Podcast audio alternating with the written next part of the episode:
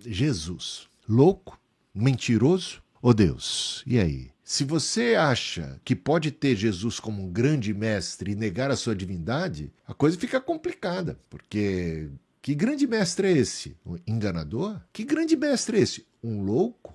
Um embusteiro? Um falso profeta, porque as pessoas também dizem, ah, ele é um grande profeta, talvez o maior de todos os profetas, mas nega a sua divindade. Que espécie de profeta é esse? Que disse ser Deus, que disse que vai voltar para julgar os vivos e os mortos, que aceitou ser adorado, que reivindicou a adoração. Ou ele é quem ele disse ser, ou grande mestre não é, porque ele seria um enganador, um falso profeta ou o maior mentiroso de toda a história. Ele afirmou ser Deus. Em João capítulo 10, versículos 30 a 33. Disse Jesus: Eu e o Pai somos um. Muita pretensão para um homem, hein? Se ele é meramente humano, olha o que, que ele está dizendo. Eu e o Pai somos 1. Responderam os judeus: Não vamos apedrejá-lo por nenhuma boa obra, mas pela blasfêmia, porque você é um simples homem e se apresenta como Deus. Os judeus entenderam o que Jesus estava querendo dizer com aquilo. O problema não foi o discernimento do significado das palavras de Jesus. O problema, tomaram isso como blasfêmia porque eles não reconheceram a divindade de Cristo. João 12, 45. Quem vê a mim, vê aquele que me enviou. Mostra-nos o Pai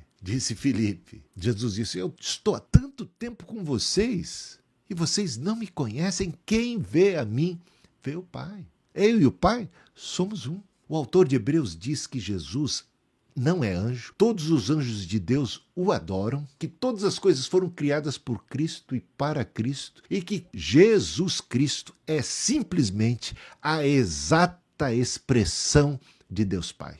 João 5, por essa razão, os judeus mais ainda queriam matá-lo, porque não somente estava violando o sábado, mas também estava dizendo que Deus era seu próprio Pai, igualando-se a Deus. Jesus lhes deu esta resposta: O que o Pai faz, o Filho também faz. Que homem pode dizer algo assim? Que ser humano, que anjo, por mais poderoso que seja, poderia afirmar coisa igual? O que Deus faz, o filho faz igualmente, sem tirar nem pôr. Para para pensar. Olha o que, que Jesus está dizendo. Que grande mestre poderia dizer algo assim? Que ser humano, por melhor que fosse, que criatura no céu ou na terra, criação de Deus, poderia dizer algo assim sem estar blasfemando? Jesus não é criatura de Deus, ele é filho de Deus, na acepção da palavra filho, gerado de Deus, um com Deus, da mesma essência, da mesma substância, com a mesma autoridade, com o mesmo poder, com as mesmas prerrogativas, os mesmos atributos.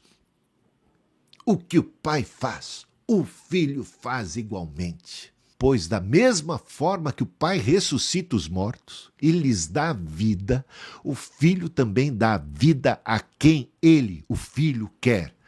Você não pode simplesmente escolher que Jesus é um bom mestre e negar a sua divindade. Ele não seria bom. Ou ele seria louco, ou ele seria mal intencionado. Está entendendo? Ou ele é filho de Deus, ou ele é Deus, o Criador, que esteve no princípio com Deus, o Pai, estava criando todas as coisas, tem todo o poder no céu e na terra, ou de fato a gente tem que tomar muito cuidado, porque estaríamos diante de uma pessoa muito perigosa. Além disso, o Pai a ninguém julga, mas confiou todo o julgamento ao Filho, para que todos honrem o Filho como honra o Pai. Agora ele está reivindicando aqui não apenas ressuscitar, julgar, assumindo todas as prerrogativas divinas aqui, mais portentosas, ele está agora reivindicando, exigindo, cobrando ser honrado do mesmo modo como Deus é honrado. E segue dizendo: Eu lhes afirmo que está chegando a hora, e já chegou, em que os mortos ouvirão a voz do Filho de Deus, e aqueles que a ouvirem viverão. Pois, da mesma forma como o Pai tem vida em si mesmo, ele concedeu ao Filho ter vida em si mesmo, e deu-lhe autoridade para julgar, porque é filho do homem. Os atributos divinos então ficam claros. Jesus disse que ele perdoa pecados. Para que vocês saibam que o Filho do Homem tem poder na terra para perdoar pecados, ele diz ao aleijado, ele diz aquele que está carecendo de um milagre impossível para qualquer ser humano: levanta e anda. Quem é este? Com que autoridade realiza todos esses milagres? E para que vocês saibam que o Filho do Homem tem poder na terra para perdoar pecados, levanta e anda. E aí? Ele é onipresente. Jesus, quando subiu aos céus, ele disse para os seus discípulos: Todo poder me foi dado no céu e na terra. Então ele reivindica onipotência. Eis que estarei convosco todos os dias. Mas para que Cristo pudesse cumprir tal promessa, ele teria que ser Deus. Porque como ele poderia estar conosco, comigo, com você, com todos os discípulos, em todos os tempos, em todos os lugares, circunstâncias.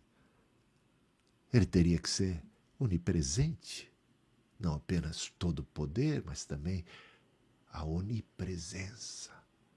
Em todo lugar, só Deus é onipresente. Sabia disso? Ele pode ouvir a minha oração aqui, a sua acolá se eu subir aos céus, se eu descer às profundezas, se eu tentar me esconder de Deus, vai ser em vão, porque Deus está em toda parte, tudo vê, sua onipresença também leva à onisciência, conhecimento de todas as coisas, sua onipotência. Jesus disse o seguinte, em Apocalipse capítulo 1, versículo 8: Eu sou o Alfa e o Ômega, o princípio e o fim aquele que é, que era e que há de vir, o Todo-Poderoso, o Senhor Deus Todo-Poderoso. Jesus disse que ele era o Senhor Deus Todo-Poderoso, o Senhor Todo-Poderoso, aquele que é, que era e que há de vir. Ele acalmou tempestades, curou enfermos, ressuscitou os mortos, ele mesmo ressuscitou.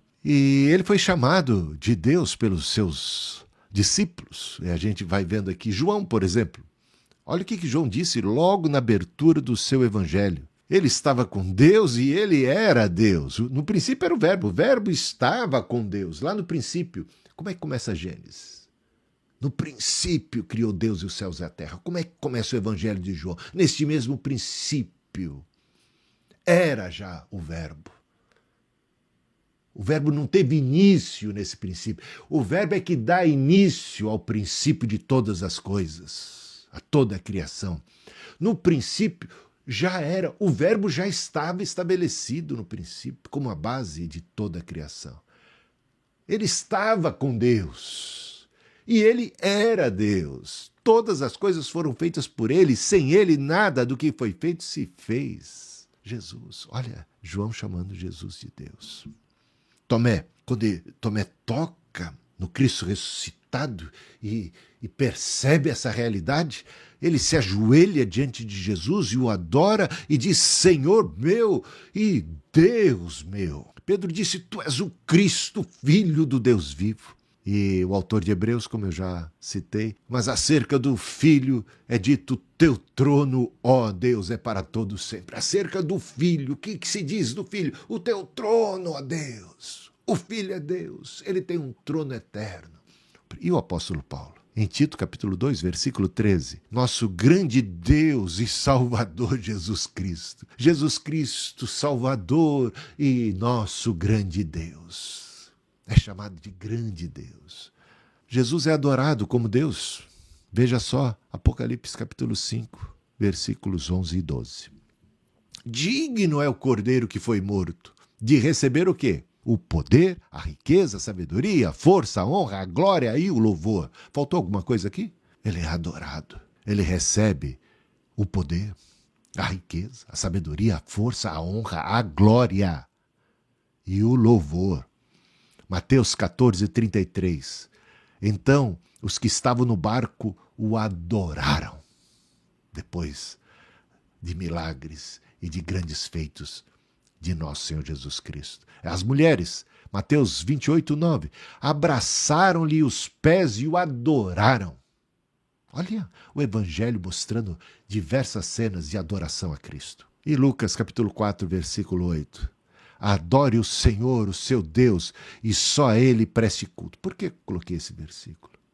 Porque o Evangelho não ensina a existência de dois deuses distintos, de um novo Deus. Só há um só Deus. Só Ele deve ser adorado. Só que Jesus é a segunda pessoa da Trindade. Esse Deus é plural dentro de si, da sua unicidade. Pai, Filho e Espírito Santo. Deus é amor. Mesmo antes da criação de todas as coisas, o amor já existia, porque o Pai demonstrava amor pelo Filho, que demonstrava amor pelo Espírito, que demonstrava amor pelo Pai, que, pelo Filho, e assim o amor em Deus eterno. Tão tremendo esse mistério que nunca houve ciúmes, que nunca houve disputas, que nunca houve Ele, Deus eterno, Pai, Filho Espírito Santo, desde a eternidade, em perfeita harmonia e comunhão. Torna-se então protótipo de toda a relação humana e da criação que o Senhor propõe, venhamos a espelhar, criados à imagem e semelhança de Deus. Este amor, essa essência de Deus. Há um só Deus, adore só Ele. Quando um anjo foi adorado por João, ali, inadvertidamente, confundiu-se João e adorou o anjo, o anjo repreendeu: adore apenas a Deus. Agora Jesus é, recebe adoração nas páginas do Evangelho, no livro de Apocalipse, na boca dos apóstolos, nas cartas. Como pode ser isso se o conceito desses apóstolos é que a adoração só deve ser dada a Deus? E eles naturalmente adoram a Jesus. Como é que pode ser isso? É porque eles entendem, estão convictos de que Jesus é Deus. Algo que testifica que de fato Jesus ressuscitou, fez esses milagres tremendos. Porque muita gente pode dizer: ah, isso é tudo armação da igreja, dos apóstolos. Mas acompanhe aqui comigo um pouco da história da igreja. O que, que aconteceu com Jesus? Ele foi morto, crucificado. Ah, os discípulos testificam que ele ressuscitou. Mas isso pode ter sido ah, bom, um engano dos discípulos, um desejo dos discípulos, uma armação dos discípulos. Se fosse armação, se os milagres de Jesus não tivessem realmente ocorrido, impactado tremendamente aqueles discípulos, se Jesus não houvesse ressuscitado, você acha que aqueles apóstolos inventariam essa história, história essa que levaria eles rapidamente, cada um deles, ao martírio, à tortura, à prisão e à morte?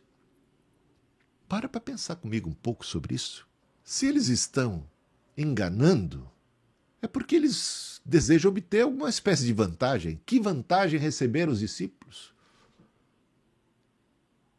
Pobres, perseguidos, odiados, perseguidos pelos seus conterrâneos, uma igreja que nasce num contexto judaico, que aquele grupo é discriminado, perseguido, e depois pelo Império Romano, pelas nações de um modo em geral.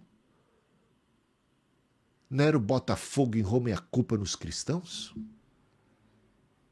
Mortos aos montes. Então, quem é que morreria em defesa de uma mentira, de um engano, se a igreja estivesse realmente fabricando essas versões a respeito de Jesus? Todos os apóstolos pagaram caro e foram até o fim, com exceção do Judas, que não creu em Cristo, que acabou traindo e vendendo. Você conhece a história, mas e os demais? Bom, a gente sabe que Jesus foi crucificado, João Batista foi decapitado, ah, Pedro foi crucificado, André também crucificado, tem até aquela cruz em forma de X, a cruz de Santo André. Mateus morto à espada. João chegou a ser colocado num caldeirão com óleo fervendo, sobreviveu milagrosamente, foi exilado na ilha de Pátimo, foi perseguido. Filipe foi crucificado, Simão também foi crucificado, Judas Tadeu morreu a flechadas, Tiago Menor foi apedrejado. Esse irmão de Judas, irmão do Senhor, aqueles, aquele que estava lá em Atos capítulo 15. Tomé morreu com uma lança que o atravessou. Bartolomeu, que é o Natanael, tá? Lembra do Natanael? Ali no Evangelho de João. Ele foi crucificado. Tiago Maior, que é o irmão de João, é o único que tem a sua morte registrada ali na, no livro de Atos. Ele morreu à espada, foi decapitado. E Paulo, sabemos, morreu decapitado. Pagaram um preço altíssimo, todos eles, todos eles foram fiéis até a morte. Estevão, lembra de Estevão? Logo no nascedouro da igreja. O Tiago, o, o Tiago Maior. Ali já no livro de Atos você tem registro da morte de Tiago Maior, registro da morte de Estevão, o primeiro mártir da história cristã. E assim sucessivamente. E os cristãos derramaram seu sangue, os apóstolos, por causa da convicção, porque eram de fato testemunhas de que Jesus não era apenas um grande profeta, um grande mestre, mas era quem ele disse ser, o Filho de Deus que se fez carne e habitou entre nós e vimos a sua glória como a glória do unigênito do Pai, cheio de graça, cheio de verdade. Deus Emanuel, Deus conosco, o Todo-Poderoso esteve entre nós e os seus milagres foram portentosos e ele venceu a morte ressuscitou, subiu aos céus, somos testemunhas. Somos testemunhas. E pagaram preço altíssimo por conta desta tremenda convicção. E a igreja foi perseguida como nunca. Em toda, não há grupo em toda a história que tenha sido tão perseguido como a igreja o foi naquele período do seu nascedor e muitas outras partes da história. Mas quanto mais cristãos eram mortos, mais cristãos eram feitos. Tal era a convicção de que não era apenas uma vaga esperança. O que os nossos olhos viram, os nossos ouvidos ouviram, isto testificamos essa era a mensagem que recebemos. Diziam os apóstolos e aqueles que eram testemunhas de Cristo. Para terminar, então, já estamos avançando aqui no tempo. Os apóstolos passaram pelo teste da morte para provar a veracidade de suas afirmações. Jesus, então, é o caminho. Esses sinais, diz o apóstolo João, estão aqui escritos, registrados, para que creais que Jesus é o Cristo, o Filho de Deus, e para que, crendo, tenhais vida em seu nome. Disse Jesus: Eu sou o caminho, a verdade e a vida. Ninguém vem ao Pai se não for por mim. E Jesus disse mais em João 8, 24: Se não crer, se não crerdes que eu sou. E essas expressões eu sou remontam remetem àquela pergunta de Moisés para Deus: Qual é o teu nome? E qual foi a resposta de Deus para Moisés? Eu sou. Eu sou. O que, que disse Jesus? Eu sou a luz do mundo. Eu sou o caminho, a verdade e a vida. Eu sou a porta das ovelhas. Eu sou o pão vivo que desceu do céu. Eu sou a ressurreição e a vida. Eu sou a luz. Eu sou o caminho. Eu sou a verdade. Eu sou a vida. Se não crerdes que eu sou aquele que falou com Moisés, morrereis nos vossos pecados. Então, agora, na sua opinião, Jesus era um enganador? Um louco? Ou de fato ele é quem ele disse ser? O Filho de Deus, o Deus que se fez carne, esteve entre nós, curou enfermos, ressuscitou mortos e falou como ninguém. O caminho, o Salvador. Termino com essa frase do C.S. Lewis. Você pode silenciá-lo,